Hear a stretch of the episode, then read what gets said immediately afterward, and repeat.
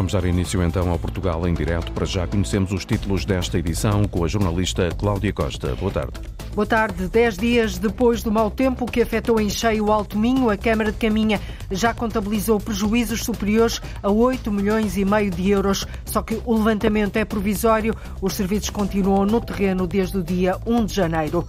Há um novo regulamento para a Noite do Porto, aprovado ontem em Assembleia Municipal.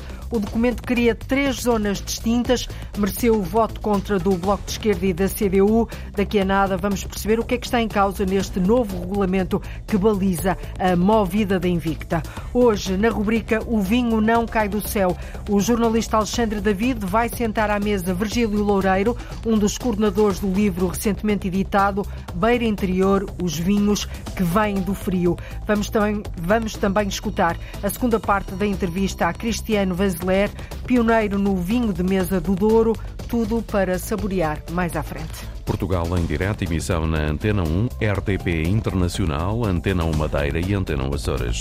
A edição é da jornalista Cláudia Costa.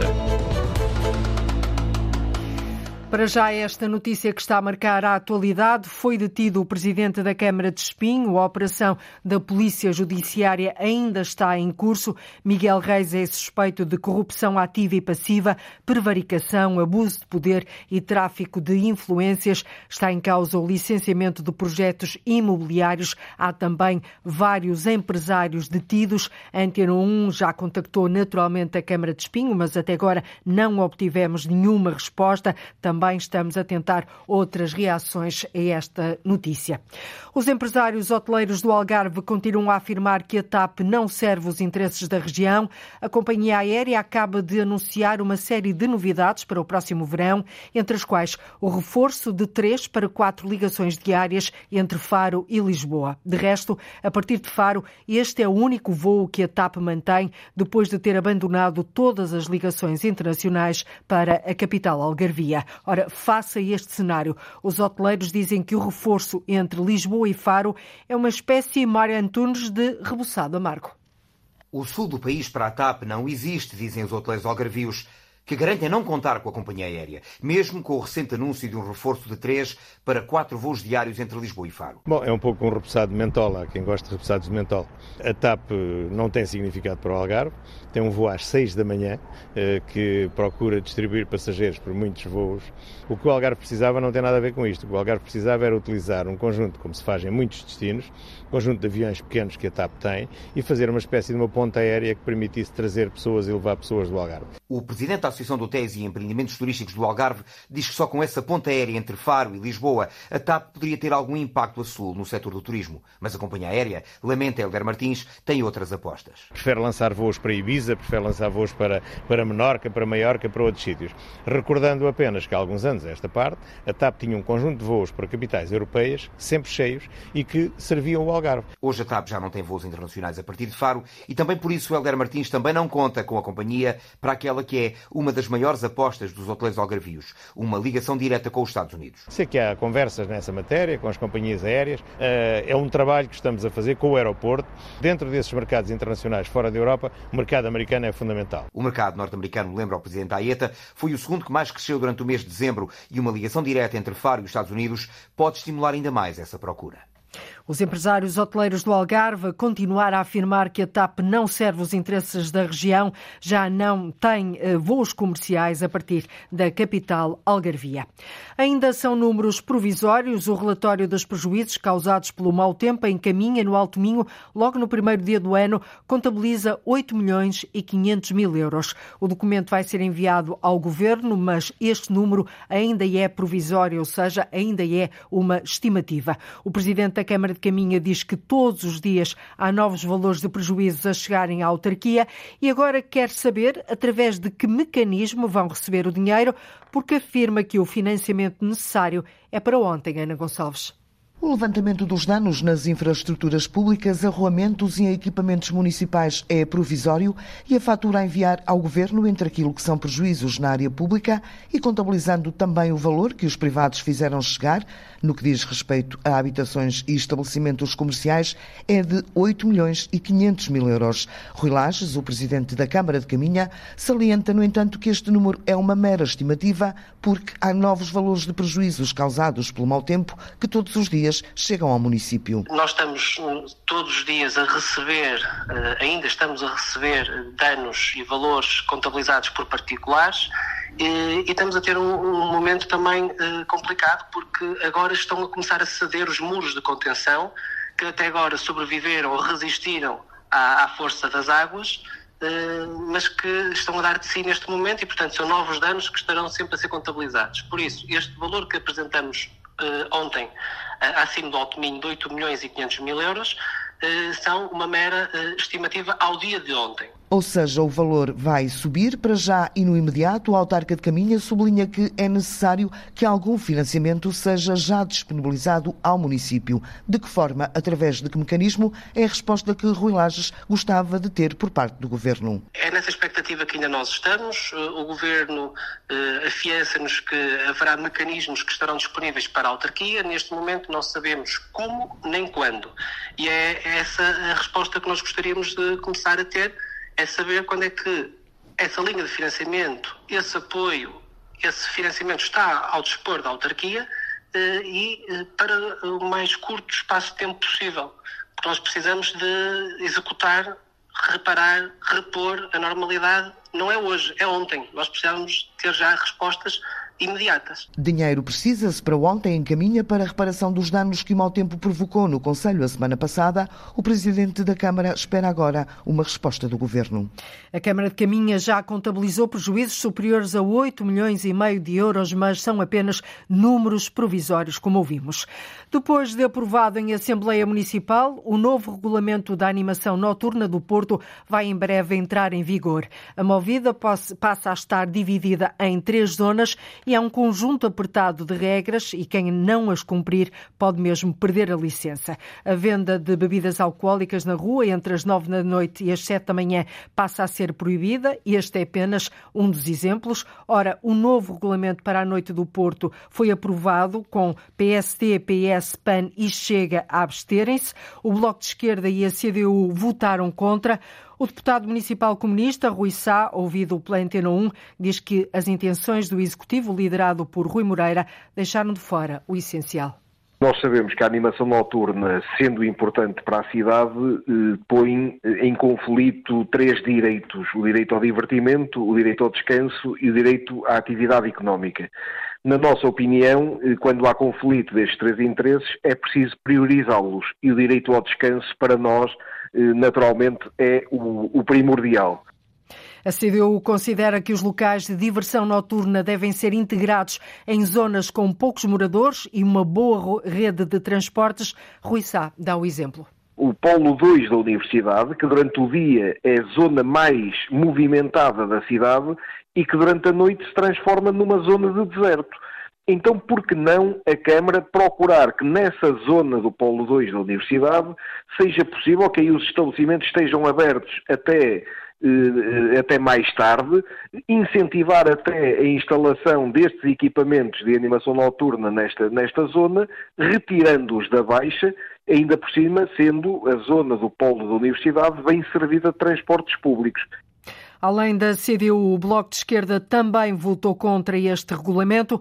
A deputada municipal bloquista, Susana Constante Pereira, vê na proposta do Executivo de Rui Moreira uma oportunidade perdida e defende a criação de uma comissão alargada para gerir a Noite do Porto. Foi uma oportunidade perdida e que o regulamento necessitaria de ir para além uh, daquilo que está a ser apresentado. Portanto, a razão para o Bloco de Esquerda ter votado contra prende-se com um, ehm, esta sensação, como dizíamos ontem, de que depois de tanto tempo foi, foi um processo longo, um, ehm, pronto, a montanha pariu um rato e, portanto, uh, aliás, no final da Assembleia tivemos a oportunidade de ouvir moradores que uh, disseram isto mesmo, que a sensação é que este regulamento não vai resolver os problemas que têm identificado.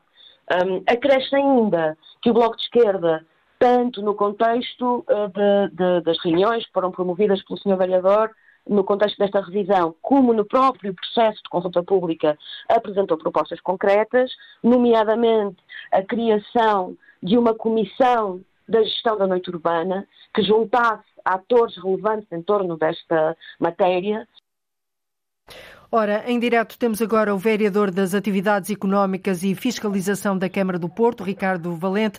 Muito boa tarde, Sr. Vereador. Boa tarde. Acabou de ouvir as explicações ou as posições da oposição, dos dois partidos que votaram contra. Um, o que é que lhe parece, nomeadamente a CDU, a defender que se encontrem alternativas para instalar os estabelecimentos de animação noturna noutra, noutra zona da cidade? Noutra zona da cidade, muito bem. Eu, eu, eu dividiria as, as, questões em dois pontos. Eh, quer dizer, a CDU tem uma lógica de cidade eh, que é, que é um bocado estranha, não é? Porque, eh, porque é, é, estranha, porque ela vem defender para o Porto aquilo que não defende nos municípios onde ela é governo. E, portanto, eu, eu e nós ontem uh, confrontamos a CDU com esse facto.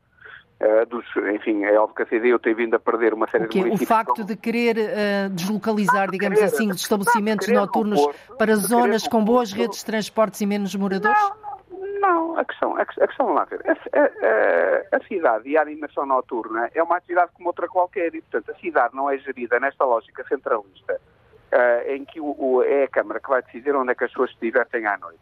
Ponto 1. Um. Ponto 2. É estranho que a CDU venha propor um polo, que é um polo da Asprela, onde nós temos o, o maior hospital uh, da cidade do Porto, que é, que é o Hospital São João, que é estranho. É estranho vir falar em animação noturna uh, à beira do, do, do, maior centro hospitalar uh, da cidade, onde temos os centros de investigação também. E, onde e temos, temos um grande polo universitário. Não, o hospital está é mais à frente, atrás há um não, grande polo universitário. Polo, não, é? não, não, não. O, o, o, o hospital está exatamente Sim. no centro desse, desse, desse centro que é a Asprela uh, onde temos as faculdades de engenharia, temos a faculdade de economia, temos a faculdade dentária, temos os centros de investigação e onde não temos local sequer, não há localização para, uh, para, para fazer equipamentos de raiz para a animação noturna, que não existe nenhum sítio do mundo. Apresentem-me um único exemplo de uma cidade que tenha plantado centros de animação, uh, de, de animação noturna junto de centros universitários ou de centros hospitalares. Portanto, isso não existe Uh, uh, do ponto Portanto, de vista... é uma, é uma proposta que, no vosso, ah, não, no é vosso proposta, entender, é não tem pernas para andar.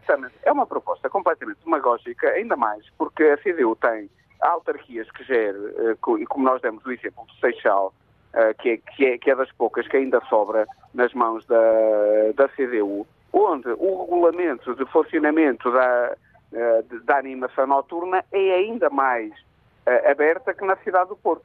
E, portanto, uh, é, é, importante que a CDU defenda para a cidade do Porto uhum. aquilo que defende para Sr. o Vereador, e relativamente aos direitos que estão aqui em conflito, ao descanso, os, à, os, os direitos, à diversão e também à atividade isso, económica. Claro. O que é que prevalece? Por isso é que existe, por isso é que existe um regulamento. Hum. Repare, o, o, o, o, regulamento criou uh, zonas de constrangimento. E, e, Se calhar convinha explicar de uma forma simplista para que os nossos ouvintes percebam hum. o que é este regulamento. Um, este regulamento faz prática, uma subdivisão em três zonas da movida da cidade, Sr. Vereador. O que é isto? Cria, cria, uma zona de proibição, que é a zona de, é a zona de grande uh, pressão da movida, onde há. Uh, digamos, habitantes e residentes na cidade. É importante dar nota às pessoas que a noite do Porto é das noites mais reguladas do país. Todos os estabelecimentos noturnos da cidade do Porto têm obrigações de instalação de antecâmaras, têm ligações diretas com o nosso laboratório de ruído, onde nós medimos o ruído que se passa em cada um dos estabelecimentos noturnos. Temos uh, obrigações de uh, obras num edificado do ponto de vista de uh, habitantes que moram por cima desses estabelecimentos, que, uh, onde existe investimento do ponto de vista de proteção sonora também. Repare, grande parte do problema que se fala da noite do Porto não é nos estabelecimentos uh, de animação é na rua. Noturna. É na rua, vamos ser claros. Sim, mas então estas três zonas de movida da cidade, e para que as pessoas entendam, são o quê? Estas três zonas vão fazer o quê? Vão limitar naquilo que, que compete à Câmara do Porto a permanência das pessoas na rua. Como? Com base nos horários de funcionamento, que é assim que nós limitamos a permanência das pessoas nas ruas. Se nós fechamos os estabelecimentos mais cedo, as pessoas vão embora mais cedo e permanecem menos tempo na rua. Vão proibir a venda de bebidas alcoólicas na rua entre as 9 da noite e as 7 da manhã. Isso não é quer claro. dizer que as pessoas não continuem na rua a fazer barulho, não é? Mas isso, mas, mas repare, mas o que é que quer que. Mas isso compete à Câmara do Porto ou ao cidadão e à educação cívica das pessoas ou ao Governo da República? Quer dizer, uh, o que me está a dizer é um facto. Estou a perguntar. Nós, que nós colocamos em cima da mesa. E por isso é que o Presidente da Câmara e nós temos de forma clara dito que aquilo que estamos a fazer é aquilo que compete ao município. Mas consideramos que compete às autoridades nacionais ir mais longe. Como? Uma vez que uh, uh, uh, estamos na lógica da descentralização de competências, por que não descentralizar a questão da competência do ponto de vista do consumo de bebidas alcoólicas no espaço público na esfera municipal? Porque é que. Uh, Centralizar na esfera municipal? Claro, completamente. Uhum. ser, ser a autarquia a decidir. Claro. E, e neste caso, a autarquia do Porto uh, decidia contra. E a autarquia do Porto decidia, como existe noutros, noutros países uh, para essa Europa fora, em que as autarquias, e nós atendemos ainda o exemplo de Amsterdão, que, é, que não é propriamente uma cidade uh, centralista, é uma cidade bastante libertária, bastante uhum onde as liberdades individuais estão em cima da mesa, mas onde numa série de ruas da cidade está proibido o, o, o consumo de bebidas alcoólicas na rua. É isso que nós queremos ter. Nós queremos mitigar o impacto da noite no descanso. Mas enquanto isso não acontece, ou seja, enquanto isso não é enquanto é centralizado nas autarquias... Enquanto isso não acontece, o município do Porto faz aquilo que mais nenhum município faz, que é regular a noite que é aquilo que mais nenhum município faz da forma como o município Qual vai ser a grande mais-valia? O tempo corre em rádio, Sr. Vereador. Qual vai ser a grande mais-valia deste, deste novo regulamento? Não, a grande o que é que vai fazer aqui, o que até agora não foi feito? O que, o, o que este regulamento veio, veio fazer foi alargar a zona da movida, isso é um dado importante, portanto veio, veio aumentar o espectro de, de, de intervenção deste, deste regulamento. Veio fazer com que em determinadas zonas, a partir das nove da noite, não haja a venda de bebidas uh, uh, alcoólicas para fora, isso é muito, muito importante, e veio colocar maior enfoque no ponto de vista das responsabilidades dos estabelecimentos. E, uhum. portanto, nós agora temos poderes acrescidos do ponto de vista da intervenção sobre o estabelecimento. Isto porquê? Porque todos os estabelecimentos que pedem alargamento de horários na cidade do Porto passam a estar no âmbito de uma declaração de compromisso relativamente uh, ao comportamento que os Portanto, no seu entender, este regulamento vai pôr em forma de letra de uh, uma maior compromisso por parte quer claro. de utentes, quer também de, é de comerciantes. É Sr. Vereador, para finalizarmos, e relativamente à proposta do Bloco de Esquerda de criação de, esquerda, de, uma... Deixe-me deixe só completar, por favor. De criação de uma comissão de avaliação da animação noturna do Porto. Sim, sim, nós estamos perfeitamente de acordo. Eu tenho dito isto. Eu, uh, fiquei, fiquei, espantado com a decisão do Bloco. O Bloco esteve-se uh, esteve sem executivo, votou contra uh, ontem na Assembleia. Não sei se a reboque da CDU, não faço ideia. Mas, mas, mas parece-me que é uma lógica completamente uh, incoerente. Isto porque uma coisa é a gestão da noite, outra coisa é o regulamento.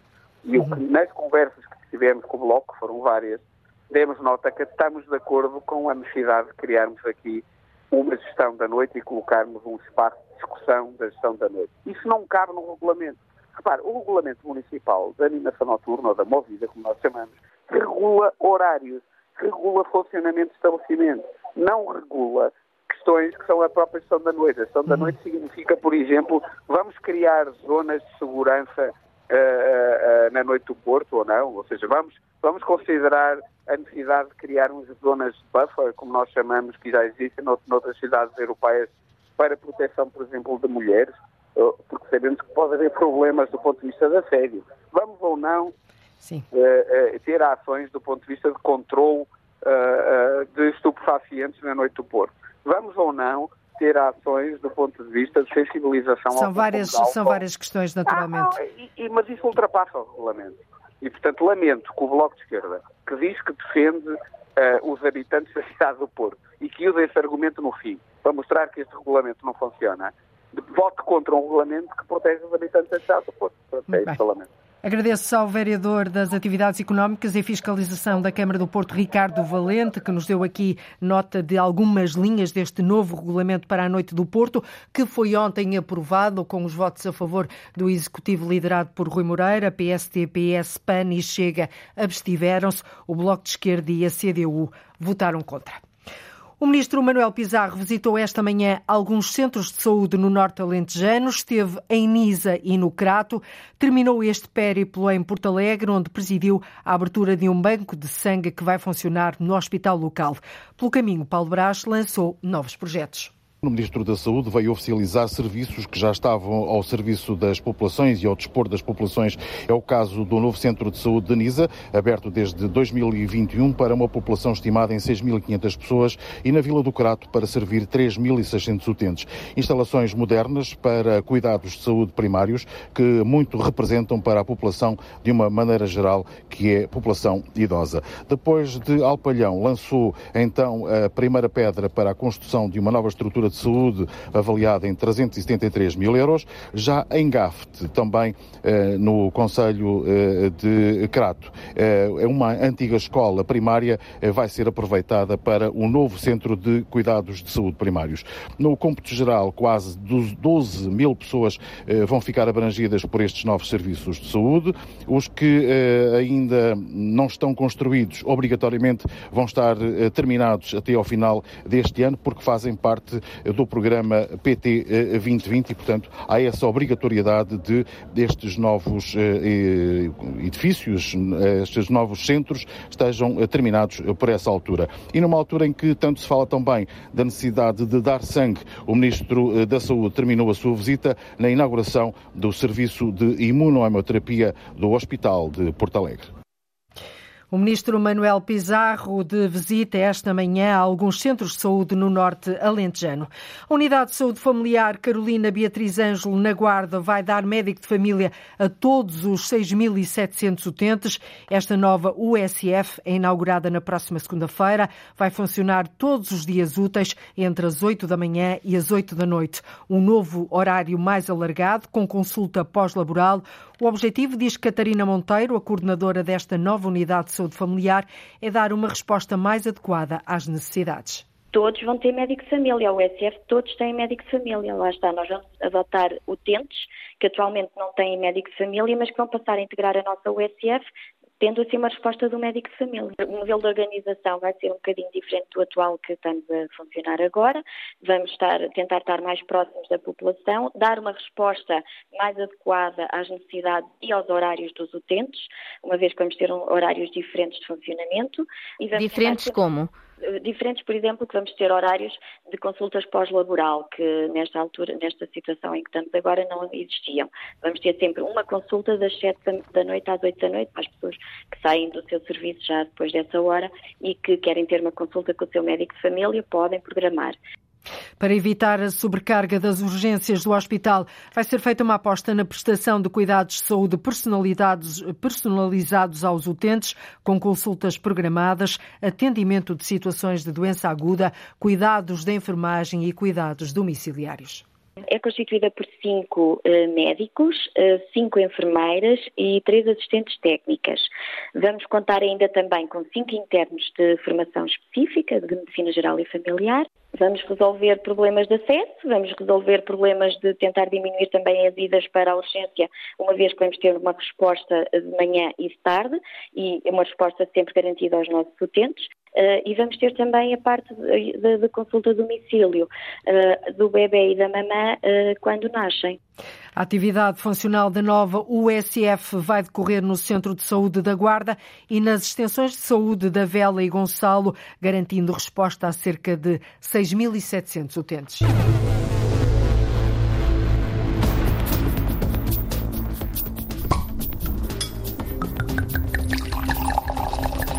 O vinho não cai do céu. Pois não. E algum até pinga em páginas de livros. Daqui a pouco já vamos ouvir a segunda parte da entrevista a Cristiano Vanzeler, mas para já sentamos à mesa Virgílio Loureiro. Ele é um dos coordenadores do livro que foi editado recentemente, Bar Interior, Os Vinhos que Vêm do Frio. Um livro diz que vem preencher um espaço vazio. Um espaço e um copo cheios de rádio. Para saborear daqui a nada. Foi o valor mais alto de sempre na comercialização de vinho Madeira no ano passado, 21 milhões de euros, um acréscimo de mais de 1 milhão e 600 mil euros em relação a 2021, com uma procura crescente pelos vinhos mais caros, Cláudia Ornelas. A tendência é clara e dita a preferência pela qualidade.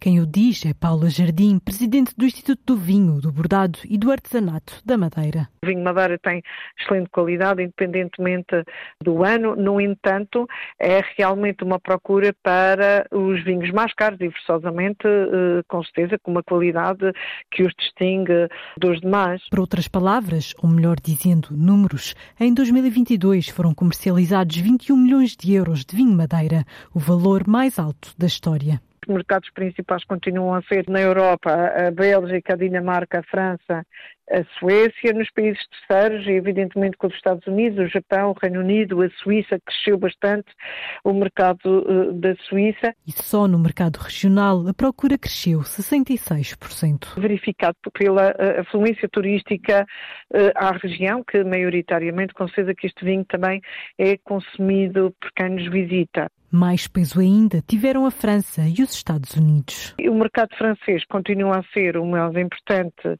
em volume e o, o mercado americano, os Estados Unidos, é aquele mercado em que atinge os valores mais altos da comercialização do vinho Madeira. Portanto, o mercado dos Estados Unidos atingiu em valor 3 milhões e 400 mil euros relativamente àquilo que é uh, o mercado francês, que nós exportamos cerca de 250 uh, mil litros de vinho. 3 milhões foram os litros de vinho Madeira vendidos no ano passado. França e Estados Unidos são os principais mercados para o vinho da Madeira. Vamos agora ouvir a segunda parte da entrevista a Cristiano Vanzeler, pioneiro no vinho de mesa do Douro. Mas antes, o jornalista Alexandre David senta à mesa Virgílio Loureiro, um dos coordenadores do livro recentemente editado Beira Interior, Os Vinhos que Vêm do Frio. Uma obra, diz, que vem preencher um espaço vazio. É a habitual rubrica semanal do Portugal em Direto, O Vinho Não Cai do Céu.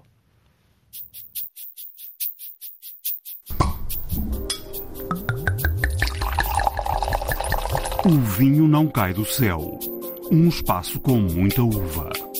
A grande comunicação de vinhos tem que ser marca, região, país. O país é uma consequência da região e a região é consequência das marcas e daquilo que as marcas fazem. A região dos vinhos da Beira Interior é uma região que tem tido um percurso muito auspicioso, mas que não tem de base praticamente nada escrito sobre a região. Eu acho piada à, à surpresa, ao desafio permanente. Os vinhos das grandes cooperativas da Beira Interior são muito cobiçados por muita gente, porque são bons e, acima de tudo, são baratos. Olá, sejam bem-vindos. Cristiano Vanzeler e Virgílio Loureiro, as duas vozes que vão preencher esta edição de O Vinho Não Cai do Céu.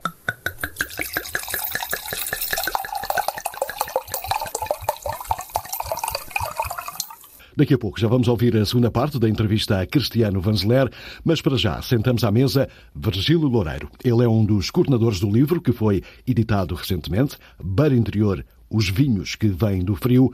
Um livro diz que vem preencher um espaço vazio. A região dos vinhos da Beira Interior eh, é uma região que tem tido um percurso muito, eh, muito auspicioso, mas eh, que não tem eh, de base praticamente nada escrito sobre a região. E eh, a, a, direção da CBR eh, respectiva entendeu que era absolutamente crucial ter um texto de apoio que contasse, de certo modo, um pouco da história e das tradições da região no, no domínio vitivinícola. E foi por isso que me convidaram para fazer uh, um livro o primeiro.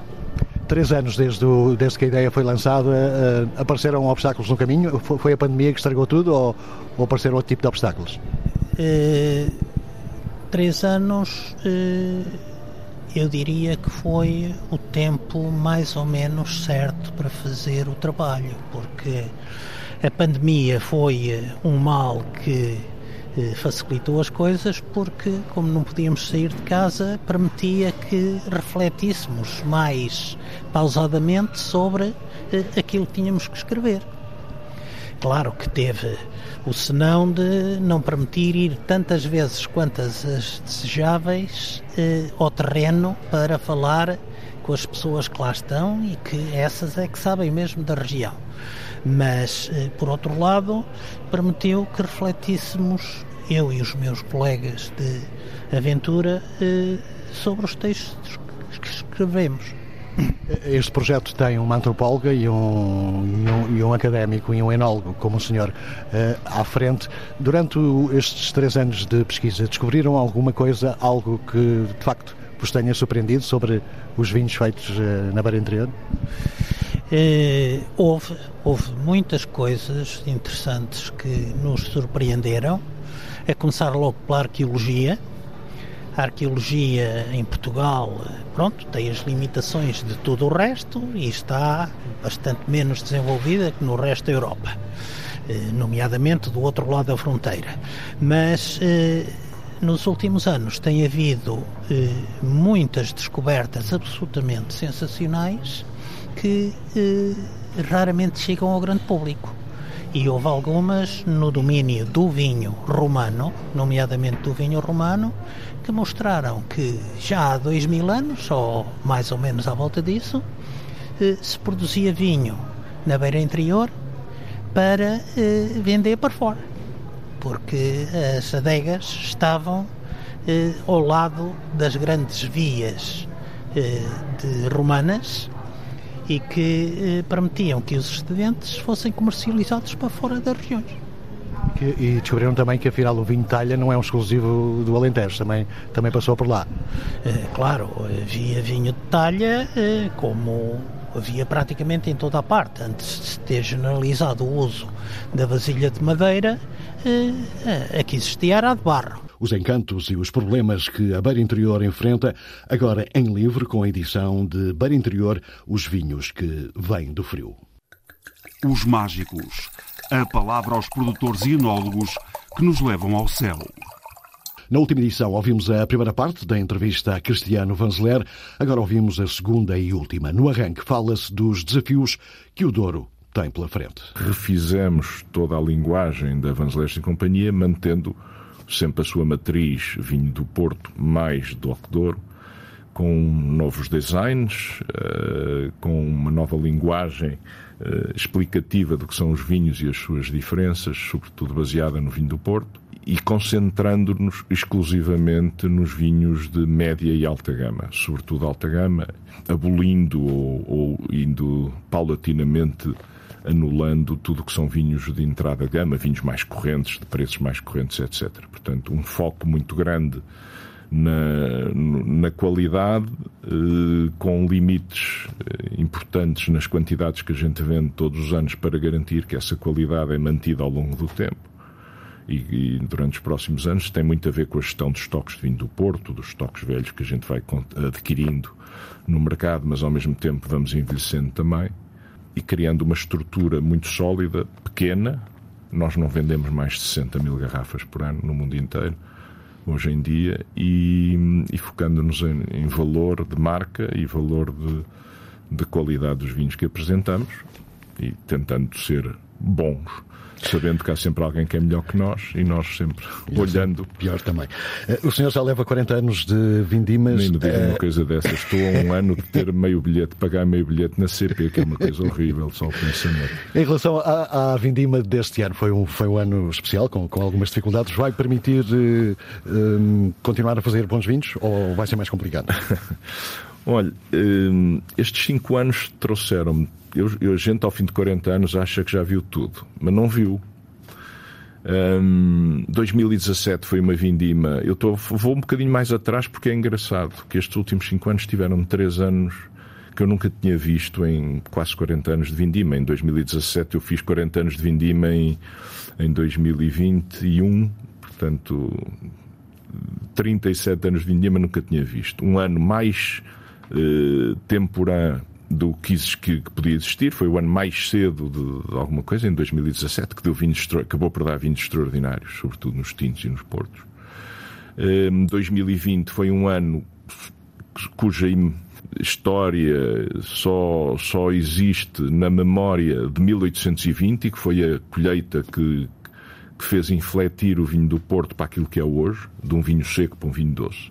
Portanto, 200 anos depois, temos uma colheita praticamente semelhante em termos de dificuldade e de problemas à de 1820, por isso está a ver a memória que, que, que, ninguém tem, era impossível saber como é que se lidava com uma colheita deste tipo. E 2022, que é um, um ano sequíssimo, não é? Com uma seca terrível, mas que, no fundo, eu acho que em cada ano nós conseguimos eu acho que o Douro, a quantidade de enólogos extraordinários que existem no Douro hoje em dia, um, e de gente nova, e com imaginação, com capacidade de trabalho fantástica. Eu acho que nós todos, como região, conseguimos, aliás, Portugal conseguiu fazer e tem conseguido fazer isso extraordinariamente, mas no Douro, que é onde eu me dedico, conseguiu sempre, nessas dificuldades, fazer vinhos com uma qualidade que superem muitas expectativas. Não quer dizer que a gente tenha, faça todos os anos o melhor vinho do mundo. Todos os anos a gente consegue, não somos, não é como em Bordeaux que dizem que este ano é a melhor colheita do mundo. É sempre a, melhor, é a, é a, próxima que se tem que vender, não é? Mas não é isso que acontece na realidade e, e no Douro certamente que não é. Eh, mas conseguem-se fazer coisas e aprender Uh, vinhos com. como é que se fazem vinhos com imensa qualidade. Nós achamos que em 2020 não podia haver ano mais complicado e mais difícil. 2022 foi dificílimo também. Uh, mas, surpreendentemente, as uvas tinham estrutura, sobretudo nos vinhos tintos, tinham caráter, tinham fruta, tinham os vinhos têm cor, uh, às vezes cores de que eu não me lembrava já em 40 anos de vindima e são muito interessantes em, em, vários aspectos, muito bons até, alguns deles, surpreendentemente muito bons.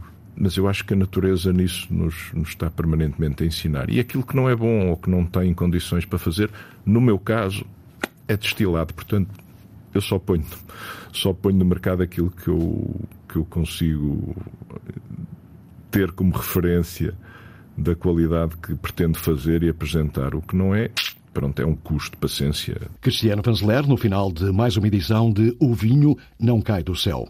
A versão mais alargada pode ser ouvida em podcast, em RTP Play, Spotify e também Apple Podcasts. Saúde e boas provas. Boas provas, até para a semana. O vinho não cai do céu, regressa na próxima terça-feira. O mercado do enoturismo em Portugal deu um salto enorme nos últimos anos. Nunca os vinhos portugueses foram tão premiados internacionalmente como agora. A Casa para Todos é um espaço comunitário do bairro 2 de Maio, em Lisboa, que acolhe crianças, jovens e séniores. Neste bairro vivem 1.700 pessoas. O apoio dado pela Associação Amigos do Bairro Alto da Ajuda vai desde a escola ao desporto, passando pela expressão artística. A associação tem também como foco ensinar a tolerância e o respeito pelos outros. Arlinda Brandão.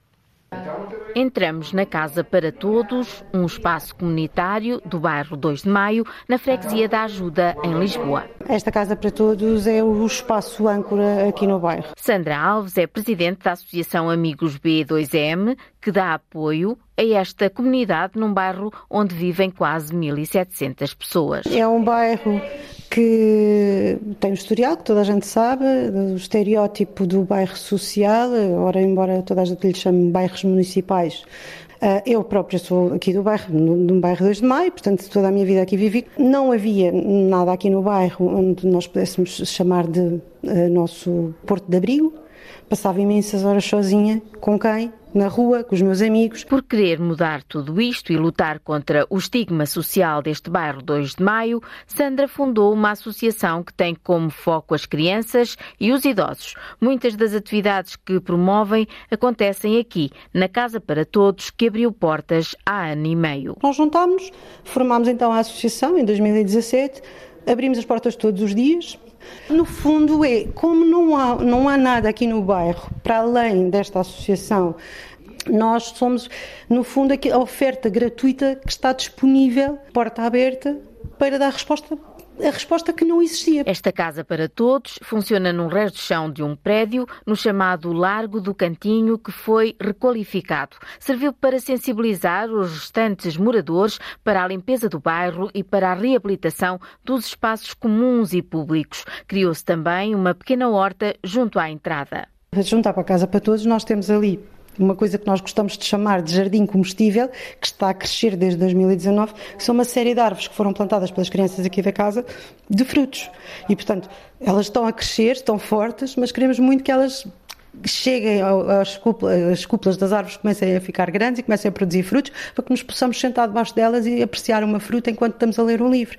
Esse é o nosso desejo. A Associação Amigos do Bairro 2 de Maio quer ajudar a ultrapassar dificuldades sociais, insegurança, carências económicas e culturais e algumas foram só sendo ultrapassadas nos últimos anos com muita insistência e trabalho. Nessas férias ativas demos-nos conta que havia muitas crianças no bairro que nunca tinham ido ao Terreiro do Passo.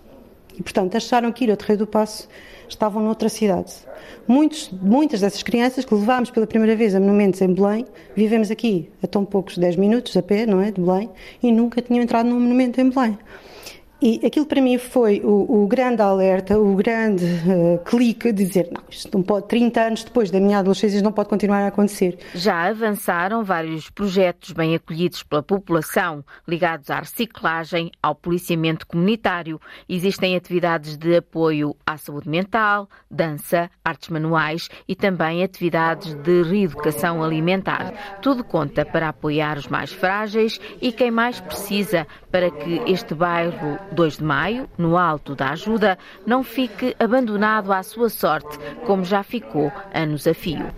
Obrigada, Neste bairro vivem 1.700 pessoas. O apoio dado pela Associação Amigos do Bairro Alto da Ajuda vai desde a escola, como ouviu, ao desporto, passando pela expressão artística, sem esquecer também a tolerância e o respeito pelos outros. E a terminar, recordo-lhe a notícia que está a marcar a atualidade e que vai ter naturalmente desenvolvimento já daqui a pouco no noticiário das duas da tarde da Antena 1. A operação da Polícia Judiciária em Espinho já levou à detenção do Presidente da Câmara, de um funcionário funcionário e ainda de três empresários ligados à construção civil estão em causa suspeitas de corrupção no licenciamento de projetos imobiliários no valor de dezenas de milhões de euros. Entretanto, a edição online do Diário de Notícias avança que o anterior autarca de Espinho, Joaquim Pinto Moreira, que é um dos vice-presidentes do grupo parlamentar do PSD, também deverá ser constituído arguído no âmbito desta operação Vortex.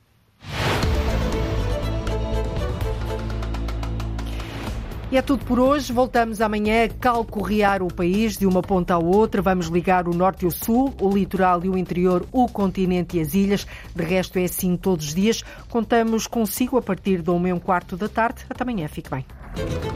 Então termina aqui o Portugal em direto. Até amanhã. A edição foi da jornalista Antena 1 Cláudia Costa.